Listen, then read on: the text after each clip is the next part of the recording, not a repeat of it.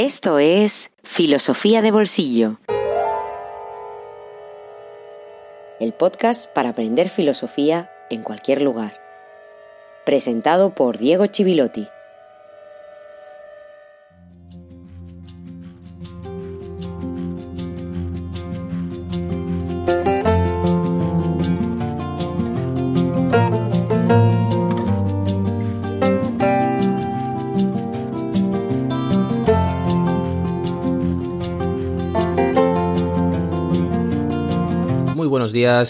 Buenas tardes, buenas noches y feliz jueves filosófico número 55. Un jueves filosófico al que le tengo muchas ganas, como siempre que comenzamos con un nuevo autor, en este caso será el tercer y último de nuestros contractualistas, tras Thomas Hobbes y John Locke. Este episodio está dedicado a Miguel, gracias al cual una semana más sigue Filosofía de Bolsillo trabajando para ofrecer herramientas que nos permitan acercarnos a la filosofía. Estamos entrando en la recta final de la segunda temporada y esta recta final va a tener una gran novedad muy pronto, que son directos, como anunciaba, cada dos semanas, en los que voy a tratar con más detalle cuestiones que no han quedado claras, resolveré dudas, en primer lugar, de nuestros mecenas, me pueden hacer llegar por mensaje privado, en nuestro canal de Telegram, por varias vías, y si tenemos tiempo también podré dedicarme a comentar textos filosóficos. Y por último traeré siempre que pueda aportaciones interesantes de filósofos, profesores, autores, que nos van a permitir aprender de otras miradas y nos van a enriquecer mucho más que si solo nos quedáramos con una. No puedo confirmar aún por qué canales van a poder seguirse estos directos, como mínimo será YouTube, pero lo que ya puedo anunciar hoy es que tenemos la fecha del estreno será el jueves 15 de abril a las 7 de la tarde. El próximo 15 de abril comenzará esta nueva etapa, este formato cada dos semanas, que esperemos que funcione y que permita dos cosas.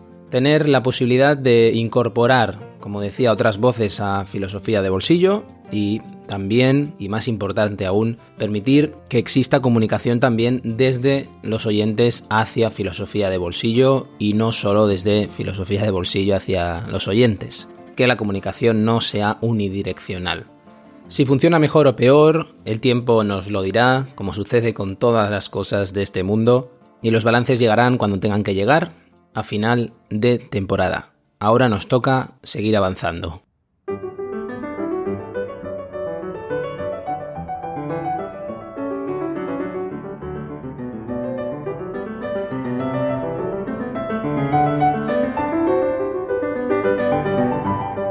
En el episodio anterior hablamos de Montesquieu.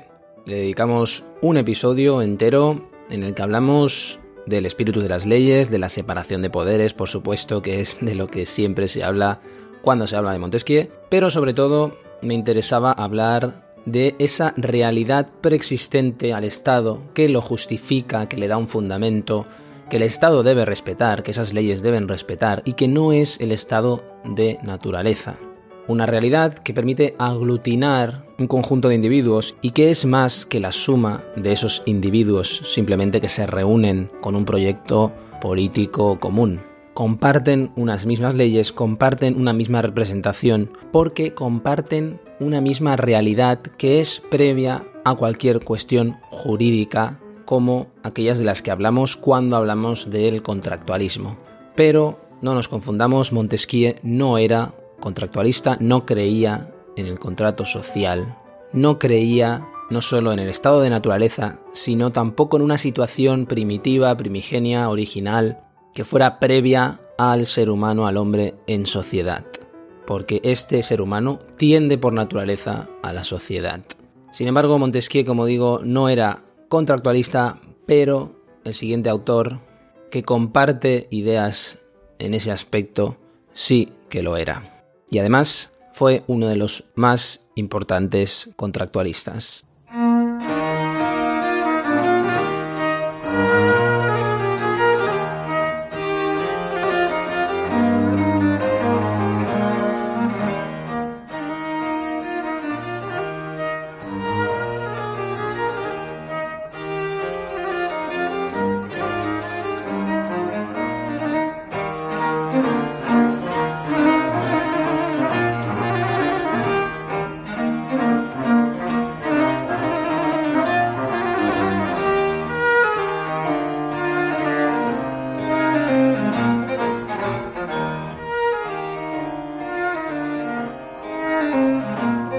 Jean-Jacques Rousseau, nacido en Ginebra, fue un ilustrado por calendario, pero un ilustrado muy peculiar y diferente a otros. Contemporáneo de Hume, con el que tuvo amistad, estuvo Rousseau en Inglaterra durante tres años. Y después se distanció, una relación sobre la que se podría llenar muchas horas de podcast y escribir muchas páginas, y eso que ya se han escrito muchísimas. Había diferencias de pensamiento sin duda, pero también puntos de encuentro. Y en cualquier caso, cuestiones personales que nos harían entrar ahora en el terreno de las conjeturas y que no nos interesa. Nos interesa mucho más introducir a Rousseau e introducirnos también en su contexto. Como sucede muchas veces, el acontecimiento histórico desde el que leemos a Rousseau no ocurrió en vida de Rousseau, sino que ocurrió después.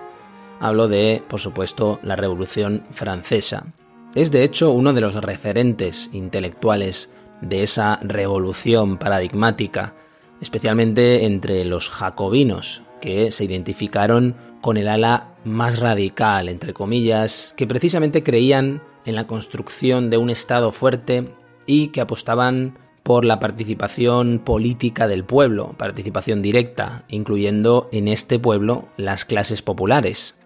No daré muchos detalles más de su biografía, que está muy estudiada, además de las propias confesiones que escribió Rousseau y que siempre hay que leer de forma precavida, porque si escribimos sobre nosotros mismos y encima escribimos pensando para la posteridad, mentimos por fuerza o le ponemos tintes literarios, exageramos cosas, ocultamos otras, pero que tiene pasajes interesantes para entrar en su personalidad. En su juventud, Rousseau se fue nutriendo de los grandes racionalistas del siglo anterior, además de la literatura, de lecturas muy dispares, teología, historia y especialmente música, por la que Rousseau sentía una gran pasión y a la que hizo contribuciones importantes como teórico y como compositor incluso.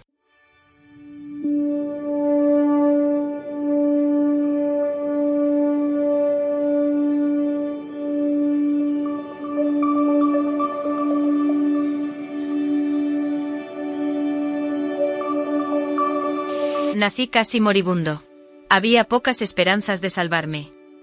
Vine al mundo con el germen de una dolencia, que los años han reforzado, y cuyos intervalos solo me sirven para sufrir más cruelmente de otra manera.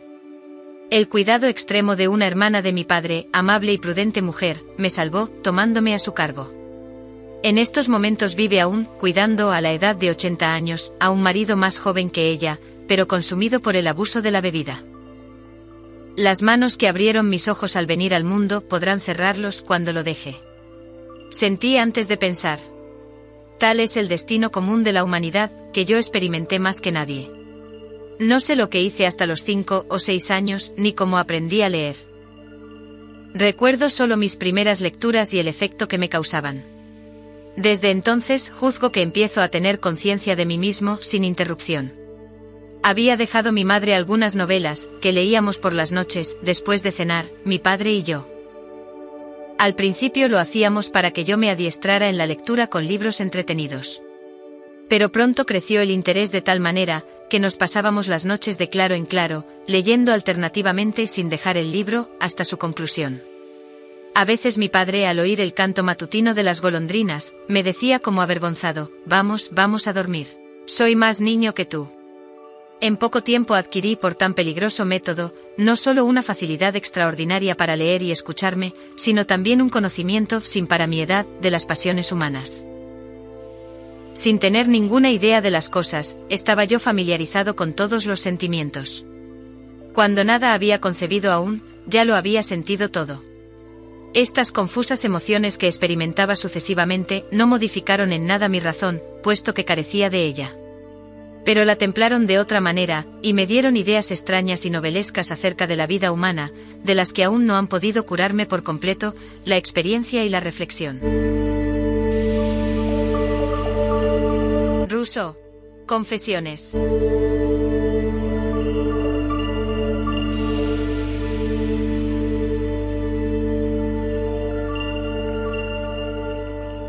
En todo eso, la preocupación por la ética, la preocupación por la política, ocupó un lugar importante durante mucho tiempo. Él lo cuenta en sus confesiones también, cómo estaba convencido de la influencia que tenía la forma de gobierno sobre un pueblo, incluso sobre la educación del pueblo.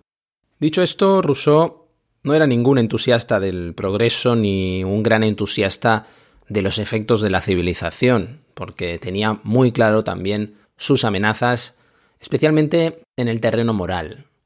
De hecho, se fue aislando cada vez más de sus contemporáneos, tanto desde el punto de vista físico como especialmente desde su sensibilidad. Una sensibilidad con la que sintonizamos más incluso nosotros, porque desde nuestra perspectiva digamos que le hemos visto las orejas al lobo. Conocemos algo más, la cara oscura de la modernidad, de la ilustración, Hemos visto el sueño de la razón produciendo monstruos, como dice el grabado de la serie Los Caprichos de Goya. Hemos conocido hasta ahora contractualistas que nos hablaban de la necesidad de libertad frente al absolutismo o de fundamentar el gobierno en principios o leyes incluso científicas sobre la sociedad, el poder. En general, hemos visto los intentos de dar un fundamento al Estado que escape de la arbitrariedad, Rousseau, siendo contractualista, como es, le da vuelta a esto. Precisamente la competencia económica y las luchas de poder entre individuos en la sociedad burguesa son las que conducen al absolutismo. Por eso el gran mal para Rousseau es el egoísmo, la avaricia, la desigualdad, que lo que hace es liquidar la fraternidad y los vínculos entre semejantes.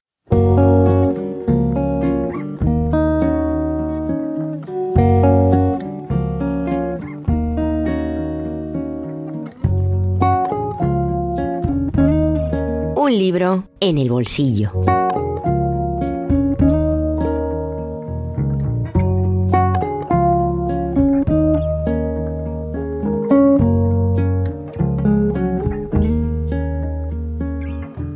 Hannah Arendt y María Zambrano son dos grandes pensadoras del siglo pasado con profundas diferencias filosóficas, geográficas, evidentes, pero con algo en común, Ambas experimentaron el exilio en su vida y procuraron darle sentido, pensándolo y pensando sus implicaciones.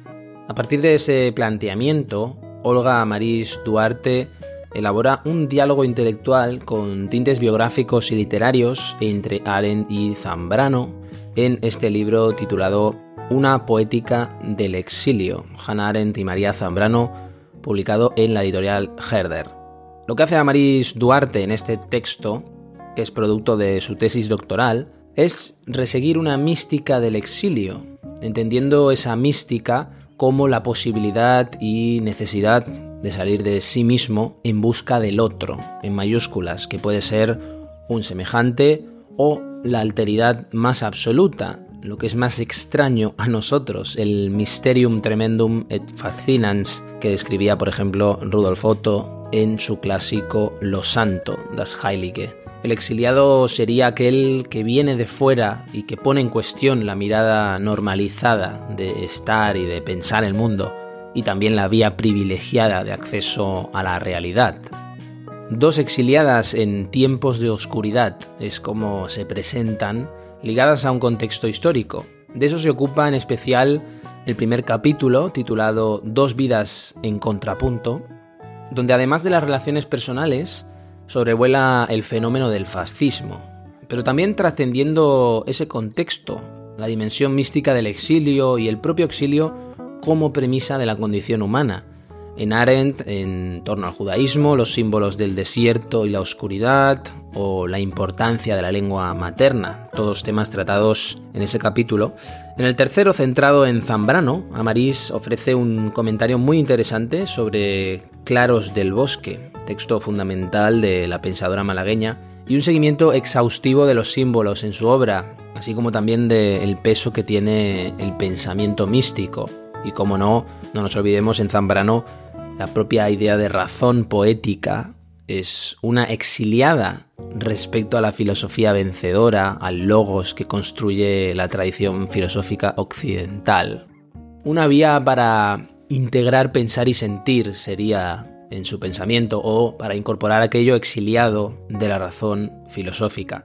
Tras un cuarto episodio titulado Creando un nuevo mundo en tiempos de oscuridad, en el que se reivindica la hospitalidad y se abre la puerta a la esperanza, llega un epílogo en el que Amarís imagina un diálogo entre Arendt y Zambrano en la estación de tren de Portbou, donde Arendt le dice a Zambrano que la fuerza del pensamiento no puede parar y menos ahora. Se trata de una aportación académica, como decía, con una extensa bibliografía, como suele suceder en este tipo de aportaciones, y no es un texto ligero ni ágil, pero sí es una de esas lecturas capaces de introducirnos en su mundo, de envolvernos en él, en manos de una autora que ha sabido conjugar la sensibilidad poética y literaria con finura conceptual y con una importante labor de documentación, como se requiere siempre en una investigación académica.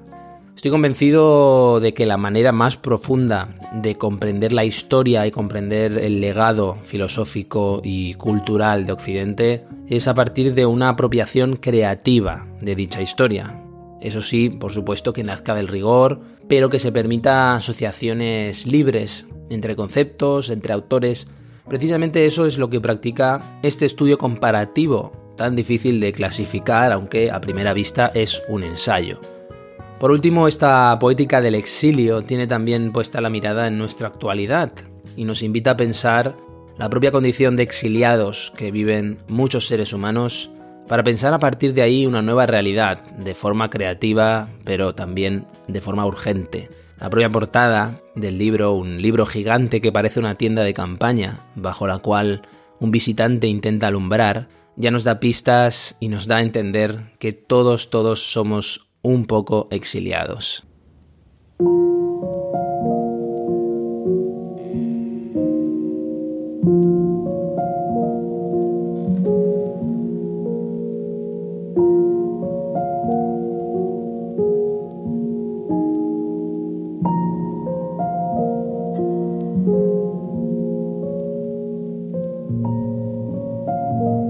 A su modo, también el nuestro es un tiempo de oscuridad, bajo la sombra de enemigos temibles y desconocidos, como aquel último cuyo ataque inesperado ha atentado de lleno con las creencias más afincadas de nuestra sociedad, poniéndolas en vilo y de paso poniendo a sus fieles devotos ante la siempre ardua tarea de tener que repensarlas.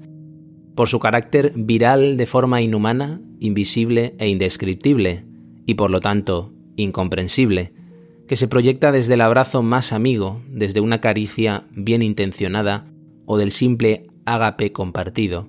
La nueva crisis nos trae de lejos el recuerdo de derrumbes anteriores, y es entonces, desde este espacio de resonancias, desde el cual pueda sernos útil escuchar el mensaje de esperanza de estas dos exiliadas. Pudiera ser un aviso de cómo llevar la cruz del exilio, ahora que nos obligan a elegir un insilio en nuestros hogares, convertidos de improviso en largos desiertos de horas arenosas y de noches interrumpidas, esperando lo inesperado, que llegue una respuesta de no se sabe dónde, de no se sabe quién, que alguien en algún lugar del mundo y bajo alguna forma institucionalizada e indeterminada venga a salvarnos de esta irrupción inopinada en la rutina satisfactoria de nuestra vida. En este exilio nuestro, tan de principiante, en el que vagamos sin rumbo de una habitación a otra, de una noticia a otra, sin poder aceptar que el sueño del bienestar sea roto y que la realidad, con todo su séquito de indeseables, ha acampado en nuestro día a día sin contemplaciones, tal vez la respuesta más clara que Aren y Zambrano puedan darnos es la de la urgencia del cambio, esto es, la aceptación de una nueva vida incipiente que se ofrece al otro lado de una tumba, de donde emerge una luz o cientos de centellas, las cuales, en sus gestos de solidaridad, permanecen insobornables sin dejarse deslucir por los automatismos que despiertan una política del miedo. De Aren y de Zambrano también nos queda su lección de vida, el vagar silencioso y contemplativo por los propios fondos, aceptando el riesgo de acometer el gran salto introspectivo que la vorágine de la vida productiva, consumista y festiva nos impide.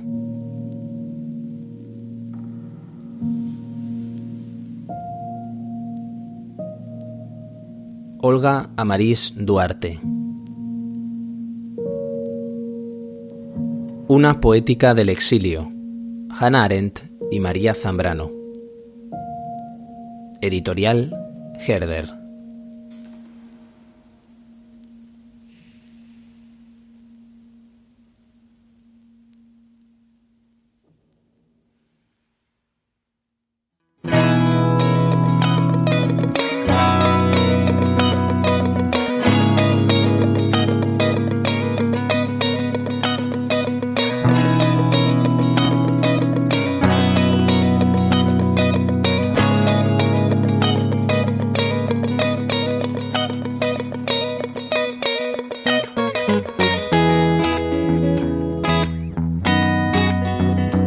Filosofía de Bolsillo existe gracias a ti.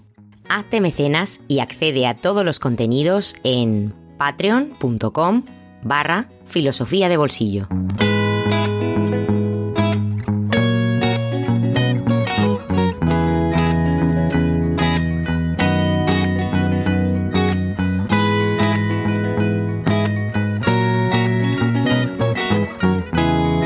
Aquí dejamos este episodio 55 que nos ha permitido una primera inmersión en el pensamiento político de Jean-Jacques Rousseau, que nos va a acompañar en los próximos episodios. Un episodio que, como decía al principio, está dedicado a Miguel, a quien le quiero agradecer de corazón su apoyo, su confianza en este proyecto, como también agradezco a todos los mecenas, estamos cerca del medio centenar, que están apoyando Filosofía de Bolsillo en Patreon, y a todos los oyentes que cada semana o cuando tienen tiempo detienen un momento su vida y le dedican un rato a filosofía de bolsillo, interesados por la filosofía, interesados por descubrir autores, ideas, corrientes en este océano de contenidos que nos ofrece cada día la red. Muchas gracias a todos por seguir una semana más. Continuaremos la próxima semana avanzando en este último tramo dedicado al pensamiento político y en esta recta final de la segunda temporada que todavía tiene sorpresas agradables antes de que acabe. Como siempre digo, que sea hasta muy pronto aquí en Filosofía de Bolsillo.